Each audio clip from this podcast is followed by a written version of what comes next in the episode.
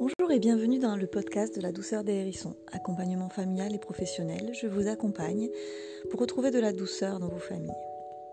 Si vous souhaitez me suivre et encourager mon travail, je vous invite à vous abonner à ma page Facebook, à rejoindre mon groupe Belle-Mère de la douleur à la douceur dans votre famille recomposée, ou me suivre également sur Instagram. N'hésitez pas à, liker, à partager euh, pour encourager mon projet et euh, me permettre de continuer ce travail. Alors aujourd'hui, je voulais vous, parler euh, parce que je, reçois assez régulièrement dans mon groupe Facebook des messages de, belles-mères qui me disent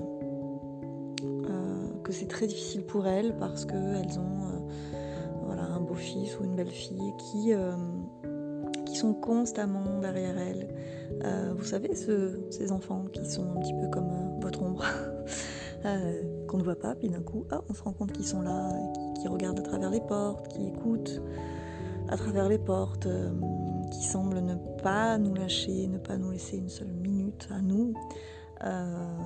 Des enfants qui, qui, voilà, qui semble prendre beaucoup, beaucoup de place en fait dans la famille, que ce soit au repas ou, euh, ou dans les moments euh, ensemble, et, euh, et qui s'intègrent en fait dans les discussions et qui, et voilà, et qui, qui, même quand ils ne sont pas censés être là, on, se rend compte qu'ils écoutent un peu cachés. Voilà, donc aujourd'hui je voulais parler de ça. Et, et vous apporter peut-être quelques clés de compréhension. Alors, petite précision quand même, euh, je ne fais pas d'accompagnement individuel, que ce soit dans mon groupe ou euh, dans un podcast. Chaque situation est bien sûr unique.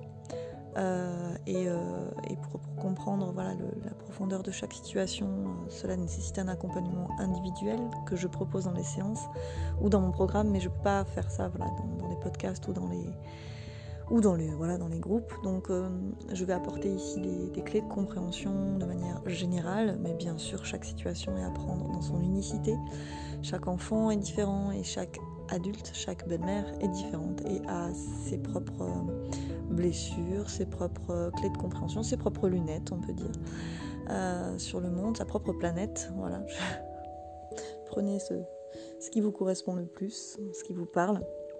Et, et voilà. Et donc, et donc voilà, pour, pour être euh, très au clair sur le fait que, que c'est voilà, que pas dans un post ou dans, dans un podcast que je donne des, des, choses qui vous concernent forcément de manière très précise. Voilà, vous pouvez prendre des clés, mais ce, sera peut-être à approfondir voilà, pour chaque situation. Donc, euh, assez régulièrement, euh, voilà, j'entends des belles-mères qui me disent mais j'en peux plus quoi. Dès que, dès que mes beaux-enfants ils arrivent, je me sens plus chez moi. J'ai l'impression de plus pouvoir bouger, d'être épiée, d'être regardée tout le temps. Euh, dès que je parle avec euh, mon conjoint, euh, alors que je pense que les enfants ne sont pas là, je me rends compte qu'ils sont là, qu'ils écoutent, qu'ils se mêlent de la conversation. et c'est très compliqué pour moi parce que du coup, je n'ose pas forcément répondre. Ou quand on répond, bah, je, vois que ça ne fonctionne pas à chaque fois. J'ai juste l'impression que, que ces enfants sont, mon ombre et que je n'ai plus d'espace en fait. Euh, voilà ce, genre de message que je reçois assez régulièrement. Alors, la première chose que j'invite à faire euh, pour essayer de, de comprendre un petit peu ce qui se passe, c'est de faire retour sur soi.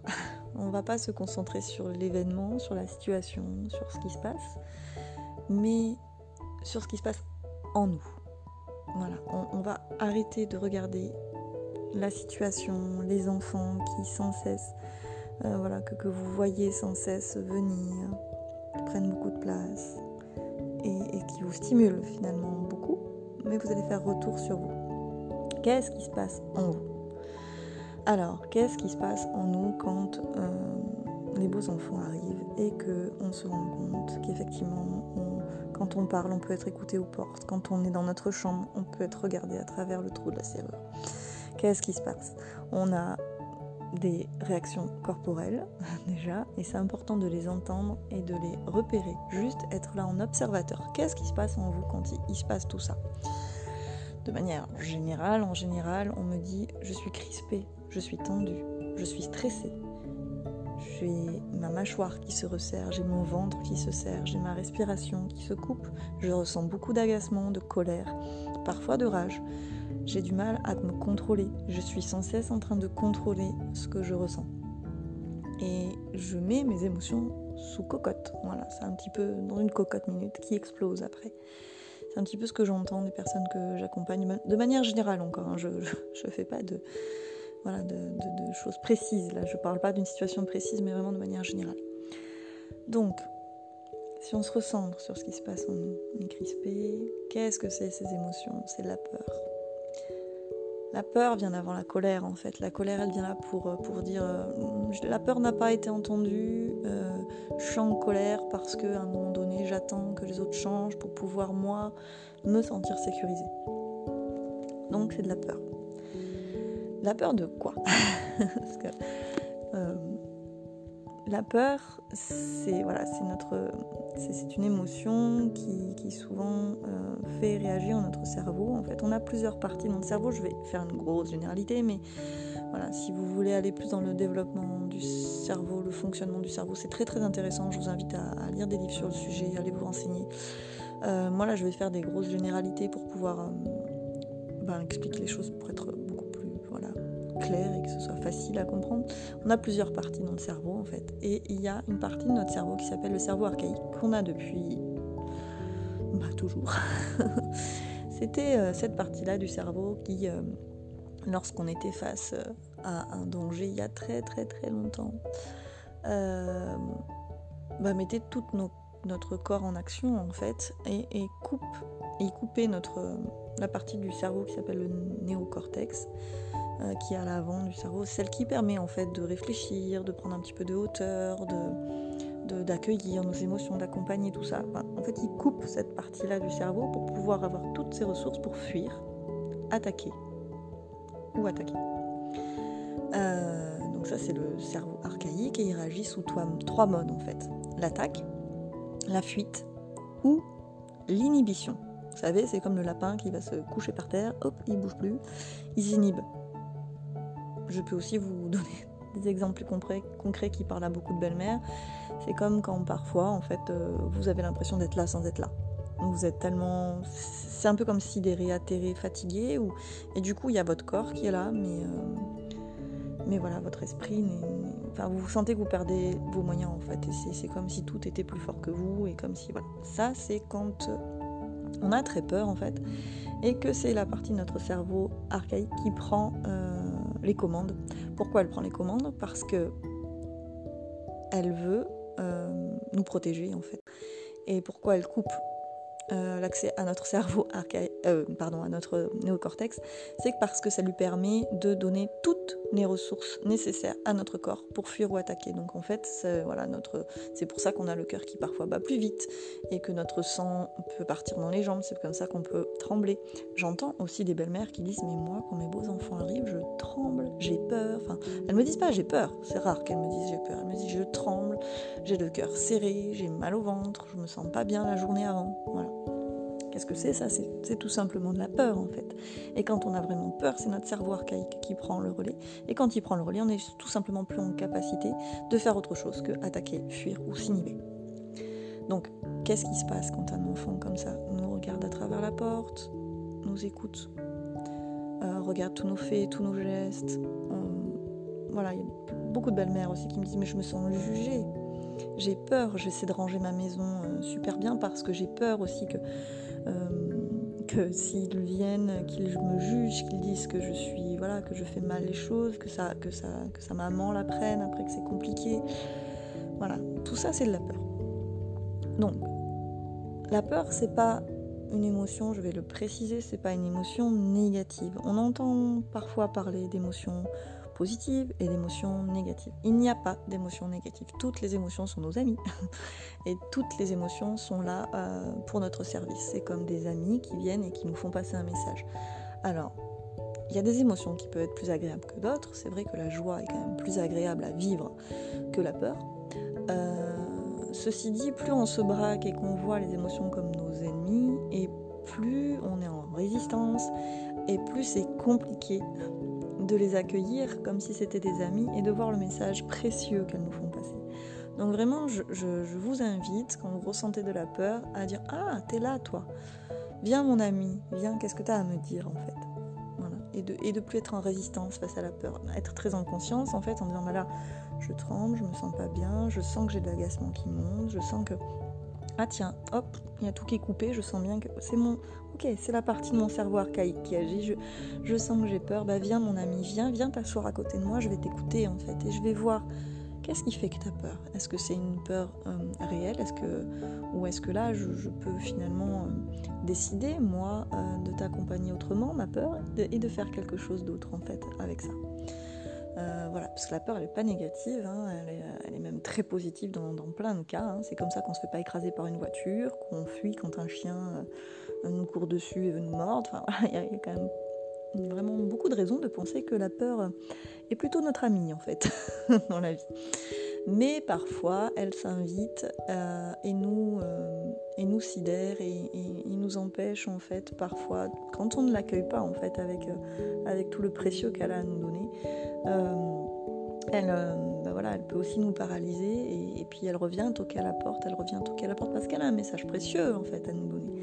Et c'est pour ça que parfois il y a des belles-mères qui me disent mais moi un week-end, au bout d'un week-end, je suis épuisée, je n'en peux plus. Et oui, parce que la peur, elle était là à toquer, à toquer, à toquer, euh, et elle n'a pas été entendue ni écoutée, donc c'est compliqué. Donc on en revient à notre situation, il y a un enfant qui regarde à la porte, qui qui parfois voilà est là quand on parle, on, pense qu'il n'est pas là mais il écoute derrière la porte. Il est souvent là, il participe aux discussions, vous vous sentez jugé, euh, vous avez l'impression qu'il épie chacun de vos gestes et qu'il prend beaucoup de place. Voilà, donc vous ressentez de la peur. Donc on va s'asseoir avec cette peur et on va simplement l'écouter. De quoi avez-vous peur?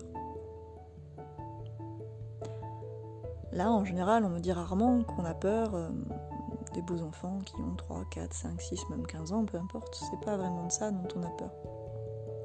On peut avoir peur, par exemple, du regard, le jugement. Donc là, ça parle de quoi? Ça parle de besoins qui sont pas nourris en profondeur, de confiance en soi, d'estime de soi, se sentir bien à sa place. Peu importe le regard de, de la maman, finalement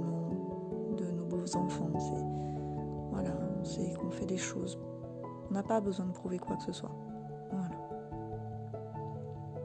On peut encore écouter cette peur quand on se sent regarder à travers une porte comme ça. Quel besoin ça nous parle finalement? Ce sont des besoins d'intimité, des besoins d'espace, des besoins de confiance, des besoins de sécurité se sentir en sécurité.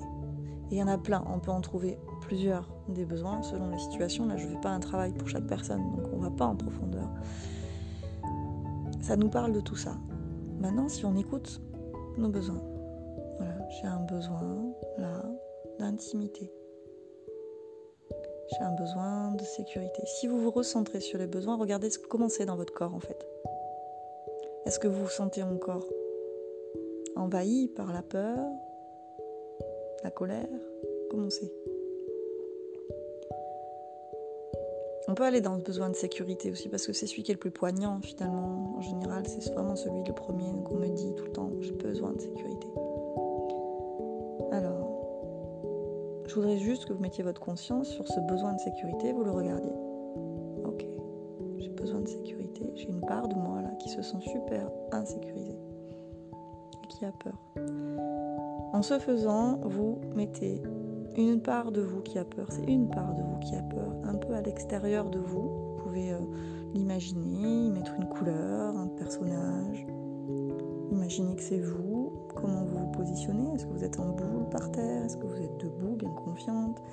Est-ce que vous êtes allongé? Est-ce que comment vous êtes habillé? Vous pouvez vraiment imaginer ce que vous voulez, mais imaginez cette une part de vous en tout cas qui a très peur vous faites ça, comment vous vous sentez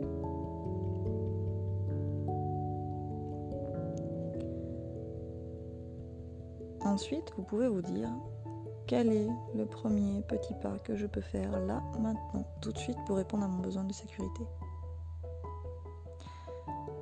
quand on fait ça, des fois il y a des pensées qui disent mais j'ai besoin qu'elle arrête d'être à la porte, j'ai besoin qu'elle arrête de prendre de la place, j'ai besoin qu'elle. En fait, c'est pas un besoin. Les besoins, ils sont universels. Donc que ce soit pour un petit enfant, un adolescent, un adulte, euh, en Afrique, au pôle Nord, peu importe, tous les êtres humains en fait ont les mêmes besoins. Et donc si je dis à une personne qui vit au pôle Nord, j'ai besoin que bah, votre belle-fille arrête de derrière la porte, c'est pas un besoin. voilà, donc on peut parler du besoin de sécurité, mais pas j'ai besoin qu'elle. Mais donc comment est-ce qu'on peut remplir nos besoins de sécurité? Du coup, on, sort, on peut sortir totalement du contexte en fait. Comment aujourd'hui, maintenant, je peux me sentir plus en sécurité en sortant du contexte que effectivement j'ai une belle fille ou un beau fils qui régulièrement regarde derrière la porte et, un petit peu comme ça, comme les yeux dans un mur. Quand on dit les murs dans des oreilles, voilà, c'est un peu ça. Voilà, comment moi je peux remplir mon besoin de sécurité au quotidien Et on y réfléchit, on reste avec ça. Donc ça, je fais leur travail très rapidement. C'est un travail euh, qu'on peut faire beaucoup plus en profondeur, en écoutant vraiment ce qui se passe en soi, en essayant de regarder en soi qu'est-ce qui nous agace, parce qu'après, il n'y a pas que de la peur, il y a de la colère. Donc on peut aller aussi regarder la colère, l'inviter à s'asseoir, à aller voir ce qu'elle nous dit, et faire tout un travail en fait d'écoute de, soi et de voir déjà dans un premier temps comment est-ce qu'on peut prendre soin de soi sans attendre un changement extérieur. Parce que très souvent, on passe beaucoup d'énergie à vouloir changer l'extérieur et on s'épuise. On s'épuise parce que on oublie que le premier changement peut se faire de l'intérieur. Souvent, je prends l'image euh, d'un vase un vase quand il est cassé. Et je fais la métaphore avec nos besoins en fait. On a tous plein de besoins, besoin de sécurité, besoin de confiance en soi, besoin d'amour. Et parfois on a des, voilà, ces besoins on les remplit dans des vases à l'intérieur de nous. parfois on a des vases qui sont cassés. Donc ça fuit. On a beau remplir, ça fuit tout le temps en fait. Et on a beau remplir, on a beau essayer, ça fuit. Un vase, pour le réparer, on ne peut le réparer que de l'intérieur. On ne peut pas le réparer de l'extérieur. Alors on pourra toujours chercher à l'extérieur trouver des solutions, essayer de changer notre environnement extérieur, essayer de changer les autres. Ça se, ça ça se répare de l'intérieur et ça peut se remplir d'ailleurs aussi de l'intérieur. Donc c'est vraiment plus on fait un travail sur soi, de, de, réparation intérieure, de compréhension de soi, et plus on a des chances de se renforcer et d'être beaucoup plus ok, serein et de savoir comment agir avec l'extérieur sans être agi par ben, des systèmes de défense ou de la colère ou de la qui se transforme en violence. Parce que pour aller après en lien avec les autres et avoir une chance d'être compris, d'être entendu, euh, d'être respecté, la communication elle est essentielle. Et si on va vers une autre personne avec de la colère, mais une colère pas. C'est même pas la colère que je veux dire, c'est plus euh, une colère qui n'a pas été entendue, qui se transforme un peu en violence, en jugement, en attaque. Voilà, c'est ça que je veux dire. Si on va vers une personne avec des jugements, euh, des attaques, en lui faisant comprendre que, que c'est elle la cause de notre réaction, on a très peu de chance pour être entendu et pour trouver des solutions à notre problème en fait on a très peu de chance pour engager une belle qualité de lien qui va permettre d'avoir une empathie réciproque et de trouver des solutions euh, qui, vont nous permettre de vivre euh, sereinement dans notre famille en fait. Parce que si on y va avec des attaques, des jugements, des critiques, on crée des résistances. On va faire appel au cerveau archaïque de la personne en face qui va réagir par l'attaque, la fuite ou l'inhibition. Et on a très très peu de chances d'obtenir ce qu'on souhaite. Face à un enfant qui écoute aux portes, qui a les oreilles qui traînent un peu partout, qui regarde à travers la serrure, certains vont, enfin, peut-être agir en, être dans un rapport de force en fait. Et euh, alors encore une fois, moi, vraiment je précise, parce que pour ceux qui ne me connaissent pas, je suis vraiment dans... Il n'y a aucun jugement par rapport à ça. Je ne dis pas que c'est bien, je ne dis pas que c'est mal, je dis juste qu'il faut avoir conscience de ce que ça fait. Quand on est dans un rapport de force, que ce soit avec un enfant ou avec un adulte, avec n'importe qui, ça résiste en face. Et la personne en face va juste... Effectivement, l'enfant, s'il est dépendant des adultes et s'il n'a pas la capacité de se rebeller, et donc d'attaquer, hein, se rebeller c'est attaquer, il va se soumettre ou s'inhiber, mais il y a toujours un prix derrière à payer. À la soumission ou à, ou à un enfant qui s'inhibe, il y a toujours un prix. Derrière, il y aura des troubles du comportement, il y aura une, qualité de la relation et de lien qui va être abîmée, et donc une difficulté à avoir de l'empathie. Voilà. Bref, il y a toujours un prix derrière la relation. C'est comme euh, si vous avez votre chef qui essaie de faire changer un comportement à vous par la force en fait, par un rapport de force. Qu'est-ce que vous préférez? Un chef qui va essayer de vous changer par un rapport de force? Ou un chef qui va essayer de, comprendre en fait où vous êtes, qu'est-ce qui se passe, pourquoi vous agissez comme ça, qui va vous dire comment c'est pour lui et qui va chercher à, trouver des solutions avec vous. Quel chef vous allez respecter si on veut obtenir euh, du respect de la part des, enfants, euh, c'est primordial en fait d'être déjà dans, le respect tout court par rapport à eux. Sinon, voilà, c'est juste une conséquence directe. Il y a des conséquences au rapport de force. Toujours. Euh, et ça abîme terriblement en fait la qualité de relation, l'ambiance dans la famille, et, ça peut prendre des proportions qui sont terribles avec voilà, moi j'entends des, situations où les enfants montent, et, mais c'est violent, vraiment, c'est très très violent. Euh, voilà, donc ça je pourrais faire un autre podcast sur le sujet. Je sais que ça peut stimuler et faire réagir certaines personnes.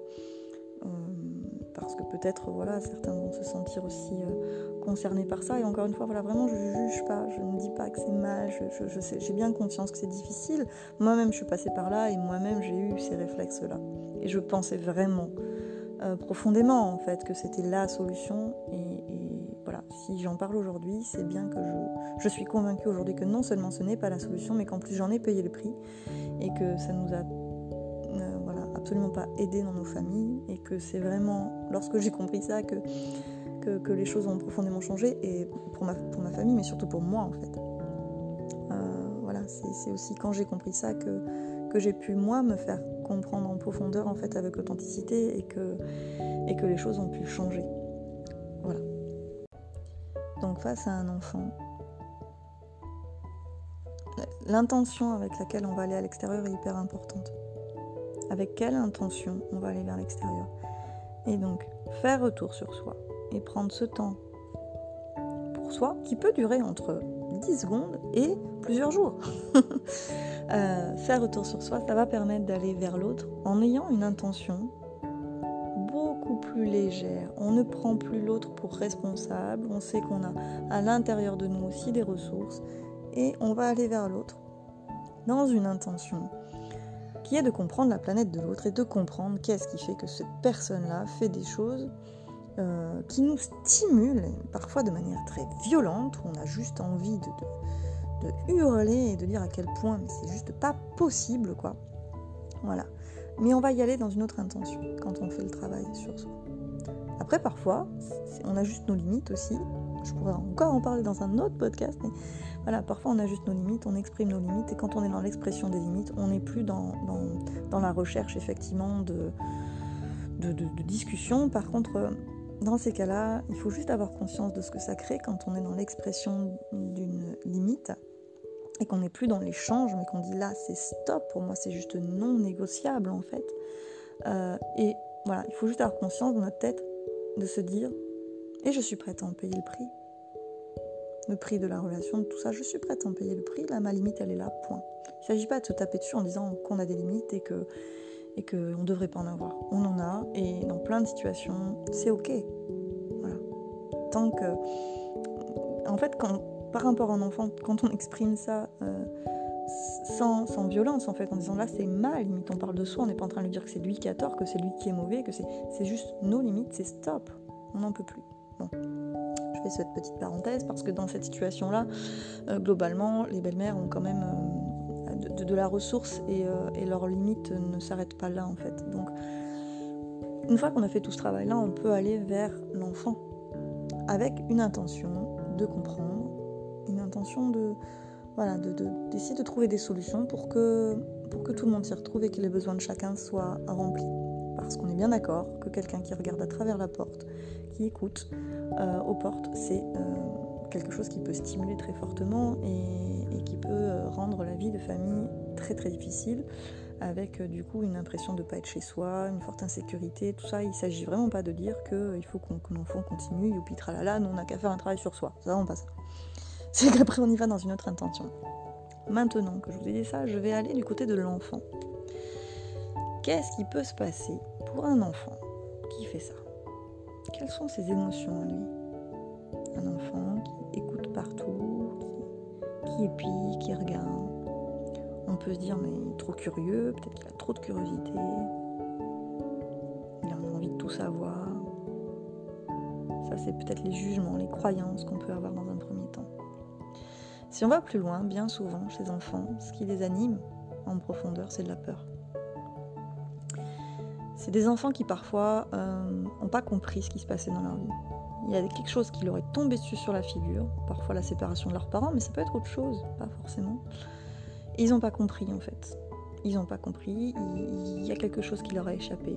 Et donc, ils activent un système de défense qui est je ne me laisserai plus avoir comme ça. J'ai souffert, j'ai pas compris ce qui m'est arrivé, maintenant je veux savoir, je veux, je veux tout savoir, je veux être partout, je veux écouter, je veux, je veux tout comprendre, je veux tout savoir. C'est aussi des enfants à qui parfois on a caché des choses. On n'a pas tout dit. Alors, peut-être parfois pour les protéger, peut-être pour euh, X, X raisons, peu importe. On n'a pas tout dit, mais ils ont senti, ils ont eu un instinct qui font, qu'ils sentent que quand même les adultes à un moment donné leur ont menti. La confiance n'est pas là. Ils ont un besoin de confiance et de sécurité en fait en profondeur. C'est les mêmes besoins que la belle-mère qui est en difficulté à ce moment-là. Ils se sentent parfois tellement insécurisés que certains enfants préfèrent euh, euh, se priver de sommeil euh, ou, se priver juste d'espace à eux en fait, de jouer pour eux-mêmes, être bien avec eux-mêmes, ça ils ne savent plus faire en fait parce que ils ont tellement peur qu'ils veulent être partout, toujours écouter, pour pouvoir finalement anticiper si quelque chose se passait et être acteur plutôt qu'objet. C'est-à-dire être dans ce qui va se passer plutôt que celui qui va subir sans comprendre. y a aussi des enfants qui sont fascinés. Et ça, ça se. Voilà. Ça, voilà. Parfois, il y a des, certaines petites filles qui sont fascinées aussi par, par la belle-mère qui, euh, qui, voilà, qui est avec le papa. Parfois, c'est tout récent et elles sont en admiration. Et, et à la fois, elles se sentent aussi en rivalité. C'est très compliqué dans leur cœur de petite fille. Il y a plusieurs places, plusieurs places, plusieurs. Euh, plusieurs parts d'elles en fait et, euh, et, voilà, le fait de, toujours regarder aussi la belle-mère, c'est aussi euh, un modèle. Euh, et c'est même au-delà d'un modèle en fait. Parfois, c'est vraiment se dire, euh, mon papa a choisi cette femme, il l'aime plus que tout. Est-ce que moi, il va m'aimer encore? Est-ce que moi, je vais encore avoir ma place? Est-ce qu'il va me quitter comme, il s'est séparé avec ma maman, est-ce que moi, il va se séparer de moi? Et donc, c'est aussi regarder euh, comment est la belle-mère pour pouvoir aussi avoir des, éléments en fait de, compréhension et de qu'est-ce que mon papa aime pour pouvoir être aussi. Je dis que c'est pour une petite fille, mais en fait pour un petit garçon, ça peut aussi être la même chose. Donc il y a de ça. Euh, il, peut y avoir aussi euh, une une peur en fait d'être rejeté. Voilà, ça peut être plein de choses en fait qui poussent des enfants à ça. Ça peut être aussi euh, ils entendent chez leur maman des discours sur le papa. Et du coup, ils veulent aussi entendre ce qui se dit sur la maman chez le papa. Euh, toujours dans une idée de sécurité en fait. Voilà, donc je pourrais encore aller plus loin, je encore, voilà, y parce qu'il y a tellement de situations, il y a tellement de, il y aurait tellement de choses à dire en fait par rapport à ça. Euh, moi, c'est maintenant ça me touche. Je, comprends les belles-mères qui sont pas touchées par ça parce qu'elles le vivent au quotidien et que vraiment ça leur est douloureux. Euh, c'est difficile d'avoir l'empathie quand on n'a pas reçu soi-même. Il y a une phrase que j'aime bien cœur affamé d'empathie n'a point d'oreille. C'est-à-dire euh, qu'une personne qui n'a pas reçu assez d'empathie ne peut pas en avoir pour les autres. Donc je comprends parfaitement certaines belles-mères qui me disent mais moi j'arrive pas à faire ce travail-là, à aller vers à essayer de comprendre ce qui se passe pour, euh, pour mes beaux enfants parce que je me sens tellement mal, mais mal, que je, je, peux juste pas en fait me mettre à sa place. Et, ça c'est ok, ça veut juste dire que vous avez besoin d'empathie. Et dans ces cas-là, euh, donnez-vous de l'empathie le plus possible, prenez du temps avec vous pour vous, voilà, pour, euh, pour vous écouter, pour, pour juste accueillir ce qui est votre difficulté, votre douleur, votre tristesse, vos peurs, enfin voilà. Une fois qu'on se donne assez d'empathie, on, peut en avoir pour les enfants. Et aujourd'hui, que moi j'ai fait tout ce travail, j'en ai beaucoup et, parfois je suis bouleversée en fait de voir ce que mon beau-fils a pu, euh, a pu vivre et traverser en fait. Euh, parce que ce que me disent les belles-mères, bon, j'ai d'expérience vécu pas mal de choses en fait. Et, ça par exemple c'est quelque chose que j'ai vécu. C'était dur d'ailleurs, je me rappelle que vraiment je me sentais intrusée dans la salle de bain, j'avais peur, je fermais la porte, je mettais une serviette devant, enfin, tout était compliqué, je, je, ne sortais jamais, même en pyjama c'était compliqué pour moi, enfin voilà. Et, euh, et, maintenant je suis juste bouleversée en fait de voir ce qu'il a pu ressentir lui à ces moments-là, l'insécurité qui était la sienne. Euh, et je suis vraiment euh, touchée de voir le chemin, euh, que j'ai pu faire avec lui aujourd'hui justement pour l'accompagner euh, dans ça. Parce qu'une fois qu'on comprend ce qui se joue pour l'enfant, et donc comme je dis, j'ai sorti quelques exemples en fait, mais ça peut être plein d'autres choses hein, pour chaque situation. Euh, une fois qu'on comprend ce qui se joue pour l'enfant, on peut l'accompagner autrement. C'est-à-dire que moi, à partir du moment où j'ai compris en fait, j'ai vu qu'il était derrière la porte par exemple, ou qu'il écoutait au nos conversations, J'y suis allée avec une autre intention. Je suis pas allée en lui disant stop, ça se fait pas, ça suffit.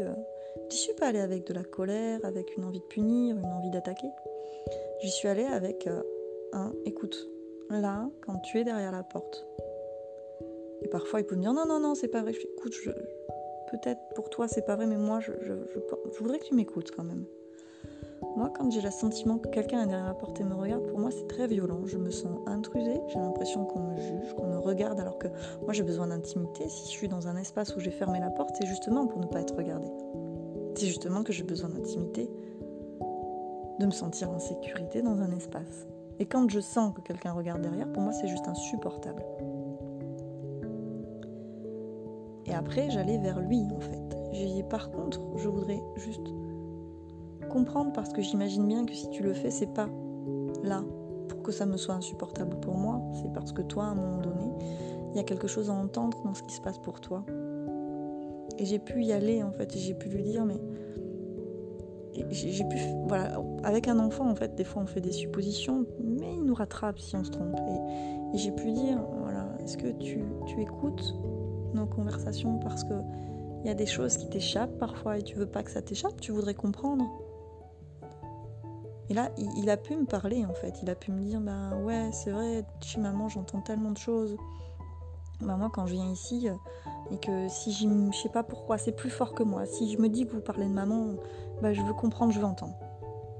Ok. Et du coup, j'ai pu continuer en fait. J'ai pu dire T'as l'impression qu'on t'a caché des choses, peut-être? Des fois, t'aurais peut-être besoin de comprendre un petit peu ton histoire. Est-ce que tu aurais envie de comprendre aussi parfois pourquoi c'est tu sens des tensions entre papa et maman et peut-être que tu aurais besoin de, comprendre ces tensions?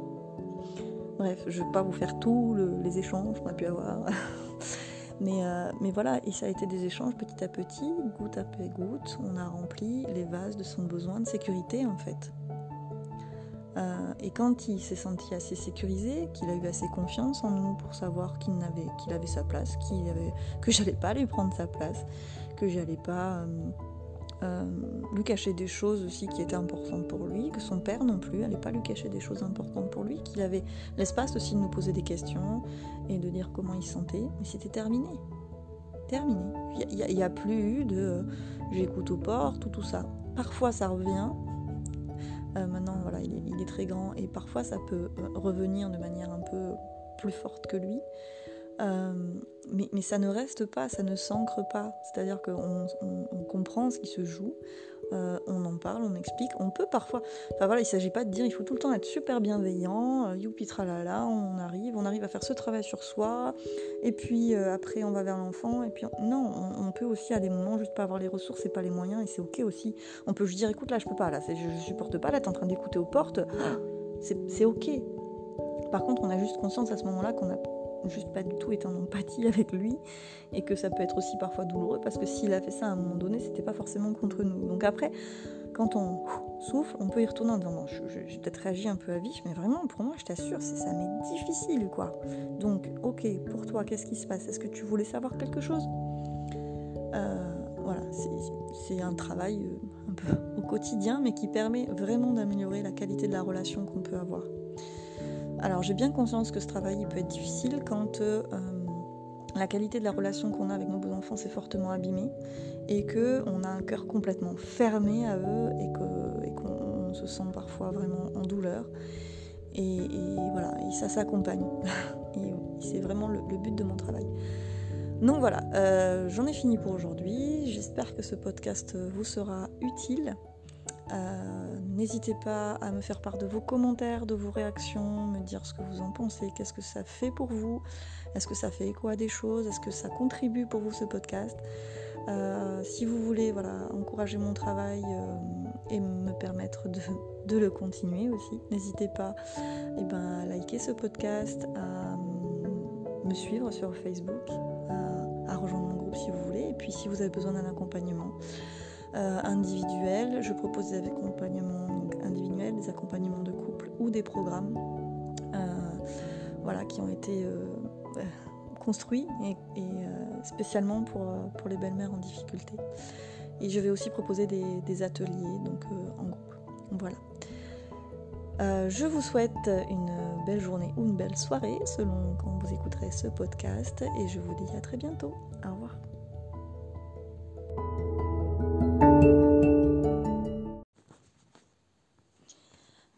C'est un des travaux que je peux proposer.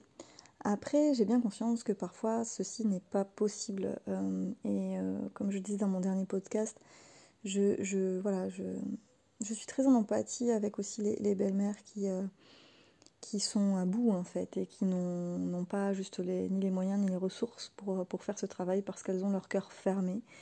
Qu'elles ont besoin d'empathie et que, très peu de personnes leur en donnent, ça j'en ai bien conscience. Donc voilà, il ne s'agit pas de dire que c'est ce qu'il faut faire et qu'une autre attitude serait à ne pas faire. Voilà, c'est juste pour donner des, clés de compréhension et, quelques petits outils qui peuvent peut-être vous aider euh, dans, votre quotidien de famille recomposée à retrouver un peu d'apaisement. Voilà, maintenant, euh, je le reprécise, hein, c'est pas, pas une recette miracle à, à appliquer partout. Euh, et voilà, si vous avez besoin d'un accompagnement individuel, de couple, euh, je propose. Et voilà, et si vous avez besoin d'un accompagnement, que ce soit un accompagnement individuel ou de couple, je propose euh, des accompagnements. Et voilà, donc si vous avez besoin d'un accompagnement individuel, n'hésitez pas à me contacter. Je propose différentes choses. Euh, pour, euh, pour vous accompagner dans, dans vos situations de famille recomposée qui ne sont pas toujours simples à gérer. Voilà.